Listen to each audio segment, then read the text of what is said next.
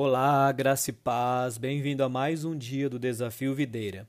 O texto para nossa leitura hoje é 1 João 4, do versículo 1 ao 6. Falsos ensinos e falsos mestres ameaçavam a genuína fé em Jesus.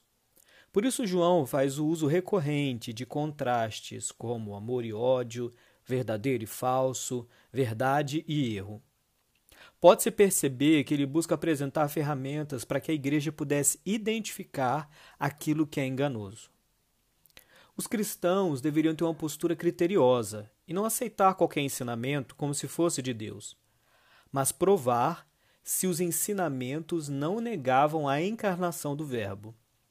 Ele disse que se alguém não confessasse que Cristo tinha vindo em carne, deveria ser rejeitado pela igreja, pois essa pessoa estava sob o espírito do anticristo. Ele fala isso pois o gnosticismo, que misturava a filosofia grega com o cristianismo, pregava um tipo de fé esotérica em que o Filho de Deus não teria encarnado. Mas isso era um grande e perigoso engano.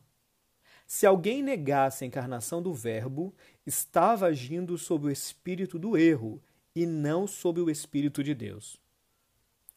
Os cristãos não deveriam ser ingênuos, mas prudentes, discernindo entre o verdadeiro e o falso ensino e rejeitando toda doutrina enganosa.